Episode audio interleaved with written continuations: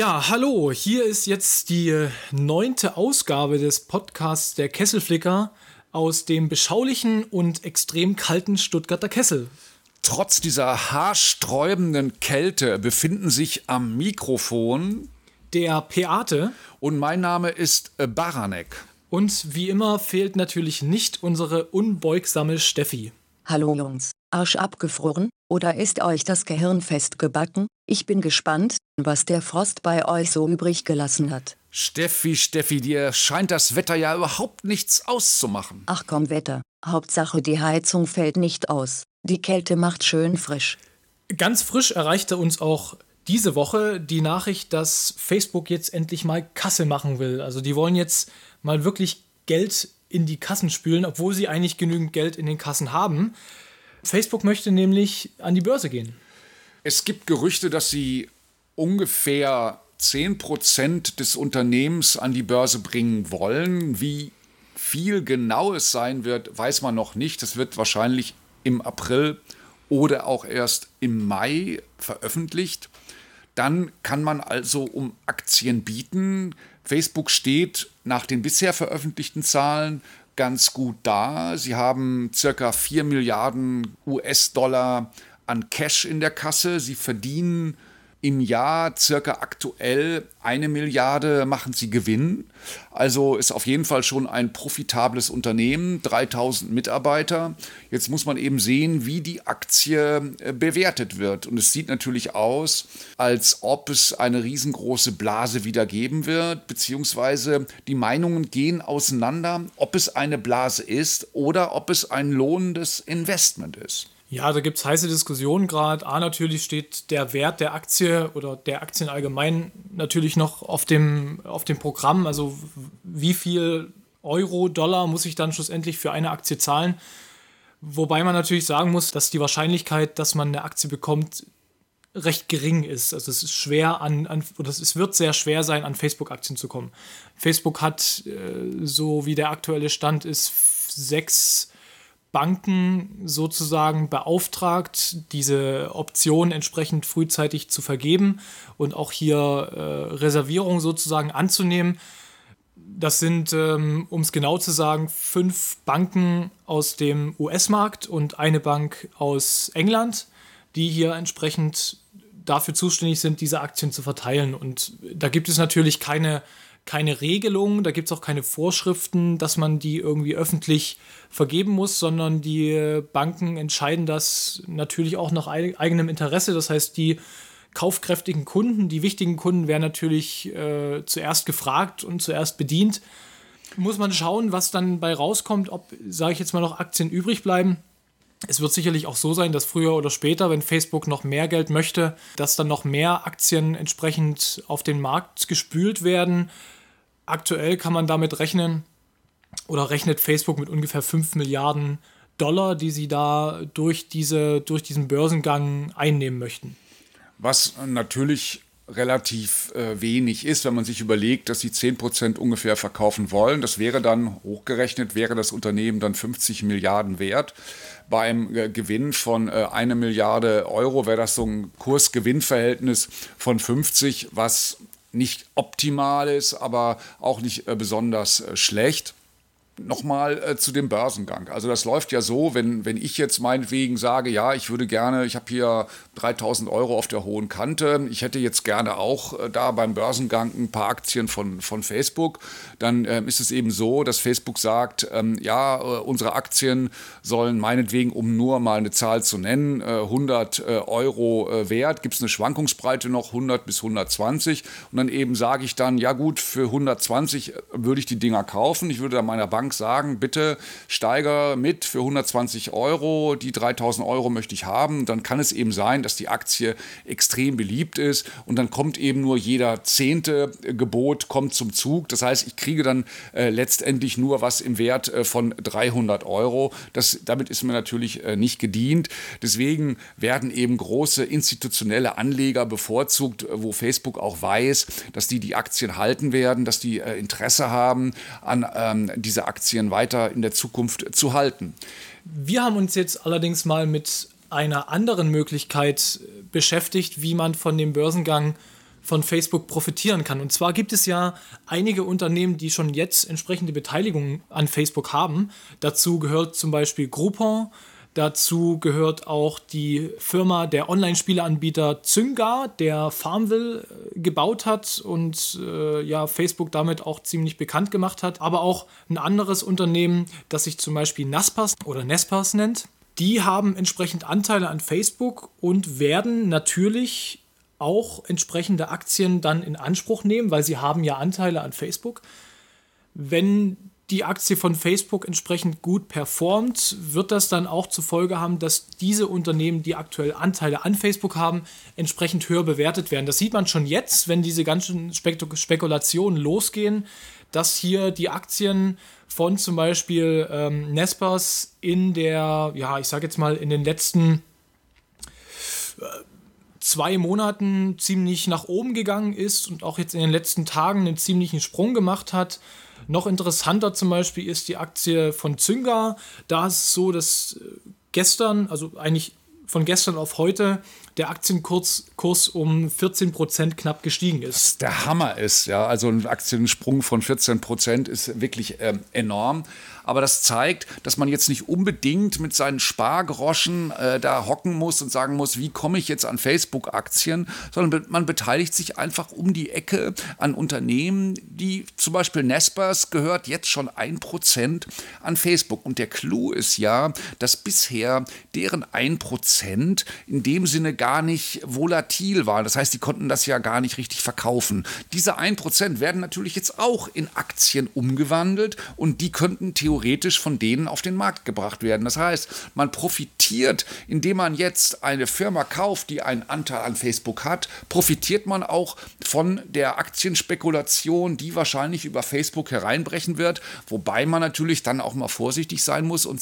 sich fragen muss, ob Facebook vielleicht extrem überbewertet ist. Wie kann es sein, dass ein Unternehmen vielleicht in ein oder zwei Jahren seinen Wert verdoppelt, verdreifacht, vervierfacht? Warum sollte das sein? Das heißt, erwarten erwarten wir eigentlich einen enormen Geschäftserfolg noch von Facebook, noch ein weiteres Wachstum, wo wir doch jetzt schon wissen, dass 800 oder 900 Millionen Nutzer sie haben. Woher sollen die kommen? Was für ein Geschäft wollen die eigentlich noch machen?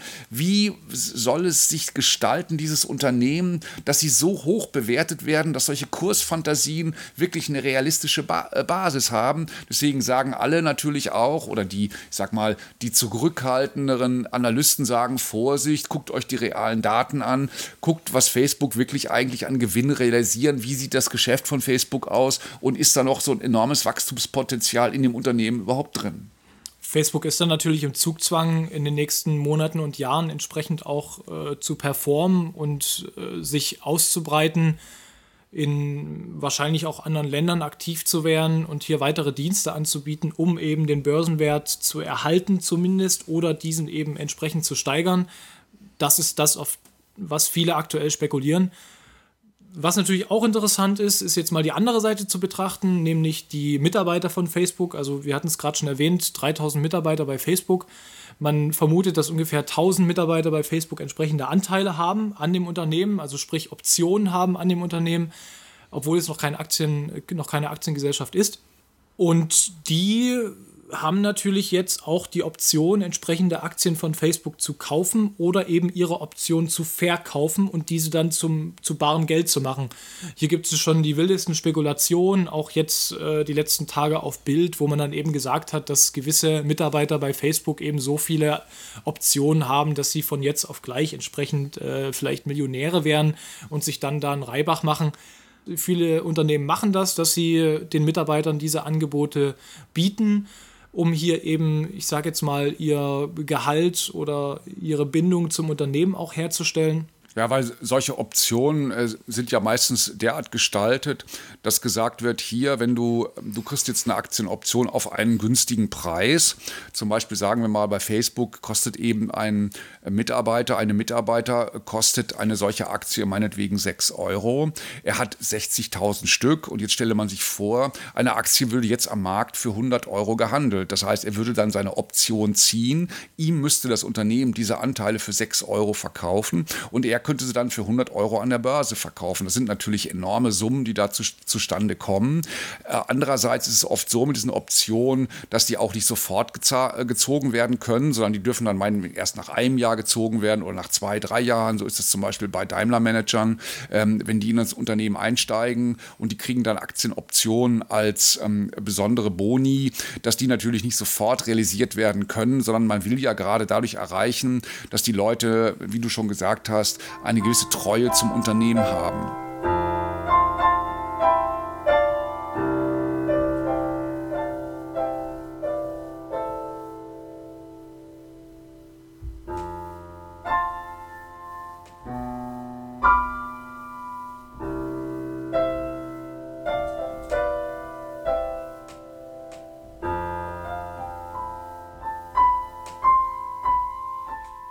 Nachdem wir letzte Woche über Sebastian Turner berichtet haben, den potenziellen Oberbürgermeisterkandidaten für die CDU, sind natürlich andere Parteien jetzt im Zugzwang und wie es natürlich so kommen musste, legen die Grünen jetzt wieder nach und ein gewisser Herr Fritz Kuhn stellt sich hier als potenzieller Kandidat für die Oberbürgermeisterwahl.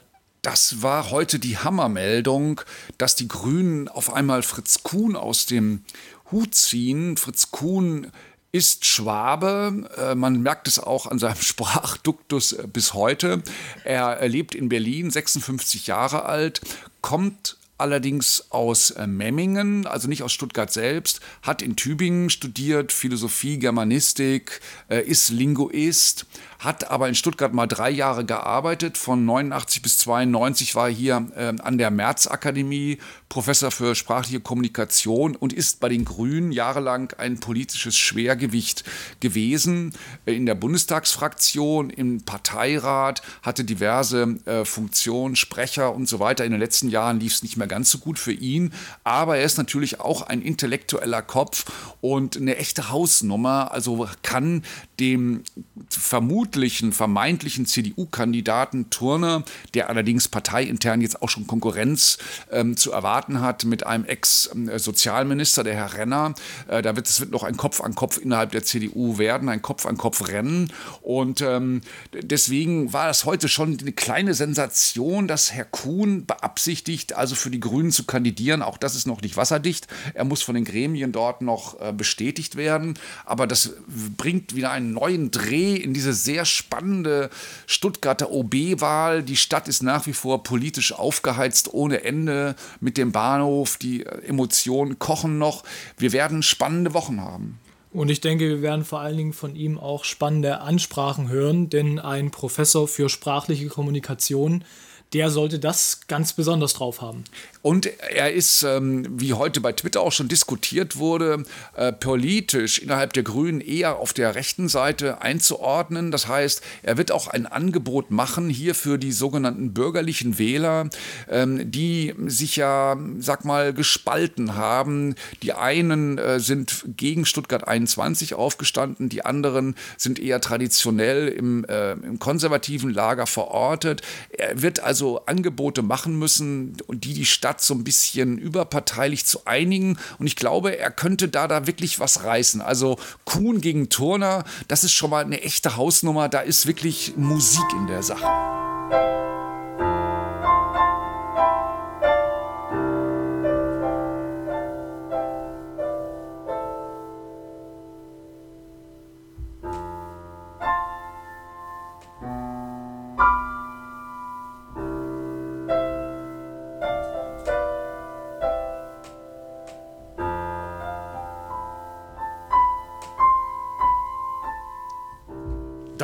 Datenschutz des Deutschen liebstes Thema. Oje, im Internet immer große Diskussionen um Datenschutzerklärung, um Privatsphäre, um äh, die Speicherung von Daten und dann kommt Google. Auf einmal betritt man diese Woche Google und bekommt, wenn man sich einloggt, erstmal ein Fenster mit einer neuen Datenschutzerklärung.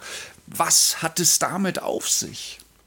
Ja, die neue Datenschutzerklärung von Google ist eigentlich ein konsequenter Schritt von Google, ihre Aktivitäten, die sie ja schon mit den Diensten selbst in den letzten Monaten begonnen haben, nämlich alle Dienste eigentlich nicht mehr als separate Dienste zu sehen, sondern wirklich das Google-Universum sozusagen zu verschmelzen und nur noch einen Dienst anzubieten, der einfach dann Google sich nennt. Sprich, da ist dann Google Mail drin, da ist Google Maps drin. Also alle Dienste, die Google anbietet, werden sozusagen unter einen Hut gebracht. Und nachdem man eben diese Schritte getan hat, ist es einfach nur eine logische Konsequenz, dass Google früher oder später sagen musste oder den Schritt gehen musste, ja, wir vereinheitlichen sozusagen jetzt auch unsere Datenschutzerklärung. Was jetzt passiert ist, ist, dass Google aus circa 60 einzelnen Datenschutzerklärungen der einzelnen Dienste eine einzige Datenschutzerklärung gemacht hat. Diese Datenschutzerklärung ist, wenn man sie sich mal einfach kopiert und in Word reinhaut, was wir gerade mal gemacht haben, mittlerweile nur noch in Anführungsstrichen sieben Seiten lang, sieben DIN A4 Seiten lang. Das ist überschaubar. Google hat nicht nur gekürzt und zusammengefasst, sondern sie sagen selbst auch, dass sie sehr intensiv an der Sprache gearbeitet haben, an der Ausdrucksweise. Es ist eine sehr einfache Ausdrucksweise, die für alle User, alle Nutzer verständlich sein soll und das meines Erachtens auch ist der äh, Vorteil für Google ist oder was Google eigentlich jetzt äh, dem Nutzer abverlangt oder was der Nutzer erlaubt, wenn er diese Datenschutzerklärung äh, abzeichnet, was einem ja gar nicht anderes, nichts anderes übrig bleibt, wenn man die Google-Dienste nutzen will ist der, dass man überall quasi mit seinem Konto sich einloggt und die Daten, die man dann bei Google erzeugt, indem man sich eingeloggt hat, also man benutzt die Suche, man guckt YouTube-Video an, äh, man ist auf Google Plus, äh, textet man, man benutzt Google Mail, dass all die Daten, die Google damit dann ähm, trackt, dass die zusammengefasst werden in das eine Konto und dass Google also ein ziemlich genaues Bild erhält, was man auf den Einzelseiten so treibt, was einen interessiert, was einen nicht interessiert, was man gesucht hat und dadurch dadurch, klar, Google sagt, warum machen wir das? Dadurch erhält man bessere Ergebnisse. So verkauft Google das. Also man kann sich das vorstellen, wenn man jetzt vielleicht mit jemandem zusammen an einem Google Doc arbeitet, indem man über seinen nächsten Golfausflug vielleicht redet und den, den nächsten Golfurlaub plant, dann macht Google folgendes, dass sie eben sagen, ja, okay, wenn dieser User jetzt entsprechend nach Golf auf google.de sucht, also in der Suchmaschine sucht, dann sucht er höchstwahrscheinlich nicht nach dem VW Golf, sondern eben nach dem Sportgolf. Äh, sprich, ich bekomme dann eben die relevanteren Ergebnisse für dieses Thema angezeigt. Ich bekomme tendenziell wahrscheinlich auch eher dann schon Google Ads angezeigt, die auf diesen Golfsport spezialisiert sind. Das heißt, das ganze System verschmelzt ineinander. Man profitiert natürlich als User davon. Die Frage, die man sich berechtigterweise stellen muss, ist, möchte ich das? Also möchte ich, wenn ich ein Google-Dokument über Golf schreibe, dass mir dann bei der nächsten Google-Suche nach Golf eben auch wirklich in Anführungsstrichen vielleicht nur Ergebnisse angezeigt werden, die dem Golfsport zuzuordnen sind. Vielleicht suche ich ja wirklich in dem Moment gerade nach einem Autogolf. Also das hat sicherlich sein Für und Wider. Grundsätzlich muss man sagen, dass es sicherlich eine, eine, sinnvolle Änderung ist, auch eine Vereinfachung ist. Man muss sich immer vorstellen, wenn man das jetzt wirklich konsequent durchziehen würde und alle Datenschutzerklärungen sich mal anschauen würde, müsste man 60 Dokumente durchlesen. Jetzt muss ich mir nur noch ein Dokument durchlesen. Google macht das auch ganz gut. Schlussendlich ist es so, dass diese Datenschutzbedingungen erst ab dem 1. März gültig sind. Bis dahin müssen alle diesen Datenschutzbedingungen zugestimmt haben. Und Google macht es auch sehr schön. Sie sagen auch, sie wollen das jetzt schon präsentieren, sie wollen das jetzt schon publik machen und jeder, wir haben es gerade schon erwähnt, wurde innerhalb der letzten Woche schon mal darauf aufmerksam gemacht, wenn er sich bei irgendeinem Dienst eingeloggt hat. Und Google bereitet das auch sehr schön auf. Also Google hat spezielle Seiten dafür eingerichtet, wo das Ganze wirklich erläutert wird. Was hat das für einen Nutzen? Was hat das für Konsequenzen für den User? Diese Übersichtsseite ist auf Deutsch.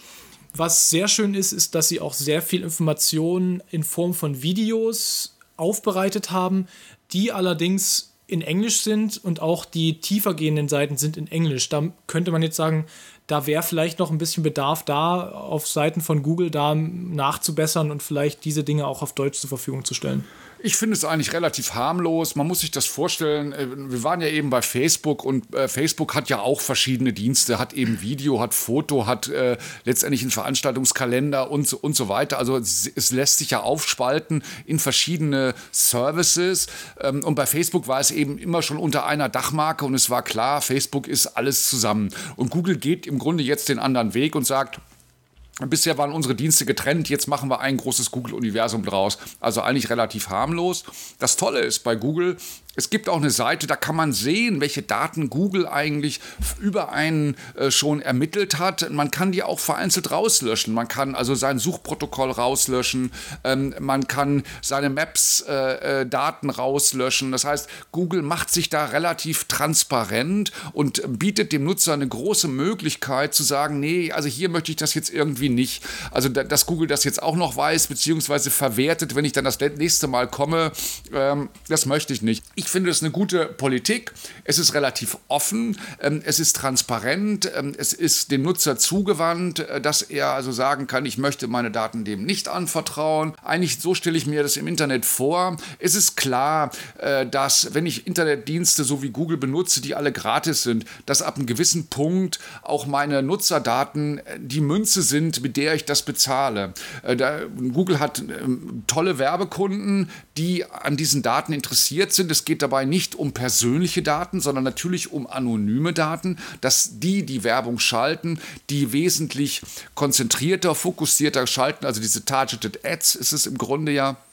Das ist die Münze, ähm, mit der Google seine Dienste bezahlt. So sieht's aus. Man könnte jetzt auch so sagen, dass diese Aktion, die Google jetzt durchführt, natürlich auch eine Art Aufklärungskampagne von Google ist, das Ganze wesentlich transparenter macht, für den Nutzer verständlicher macht mit den Konsequenzen muss man leben. Nicht unbedingt. Man kann sich von den ganzen Google-Diensten abmelden. Dann ist halt die Frage, was bleibt dann für einen übrig? Sicherlich gibt es Alternativen, die mehr oder weniger dem entsprechen, was Google einen da liefert. Ich denke, wenn man sich das Ganze mal anschaut, wird sich schlussendlich nicht so viel verändern. Man wird viel davon profitieren. Man wird sicherlich auch ein paar Abstriche machen müssen bei seinen Daten. Wer da Bedenken hat, der muss sich dann eben schlussendlich von Google trennen. So klar muss man das einfach sagen. Google ist doch auch so ein Quatsch. Ich suche da immer nach viel Liebe und Geborgenheit. Da findet man aber nichts. Doofes Ding. Die Information, die nie Mensch interessiert. Yazio.de meldet unter dem Titel Herzinfarktrisiko soll durch Verzehr von Diätlimos steigen. Durch den Genuss von Diätlimonaden soll das Herzinfarktrisiko gesteigert werden. Der Konsum von Softdrinks soll das Risiko von vaskulären Ereignissen wie Herzinfarkte, Schlaganfälle und Blutgerinnseln erhöhen. Das haben amerikanische Forscher in einer Studie herausgefunden. Wieso Diätgetränke anders auf den Körper wirken wie normale Softdrinks, ist noch unklar. Eine Vermutung ist aber, dass die künstlichen Süßstoffe daran schuld sein könnten. Ebenfalls wird vermutet, dass Konsumenten von Diätlimos sich die gesparten Kalorien am Getränk durch die Lebensmittelauswahl wieder anfuttern. Das war sie also, die neunte Ausgabe des Kesselflicker Podcasts. Ich wünsche euch eine eisige Zeit. Peate und Baranek, könnt ihr jetzt bitte mal den Scheißkamin anfeuern? Ich bekomme sonst noch Hämorrhoiden.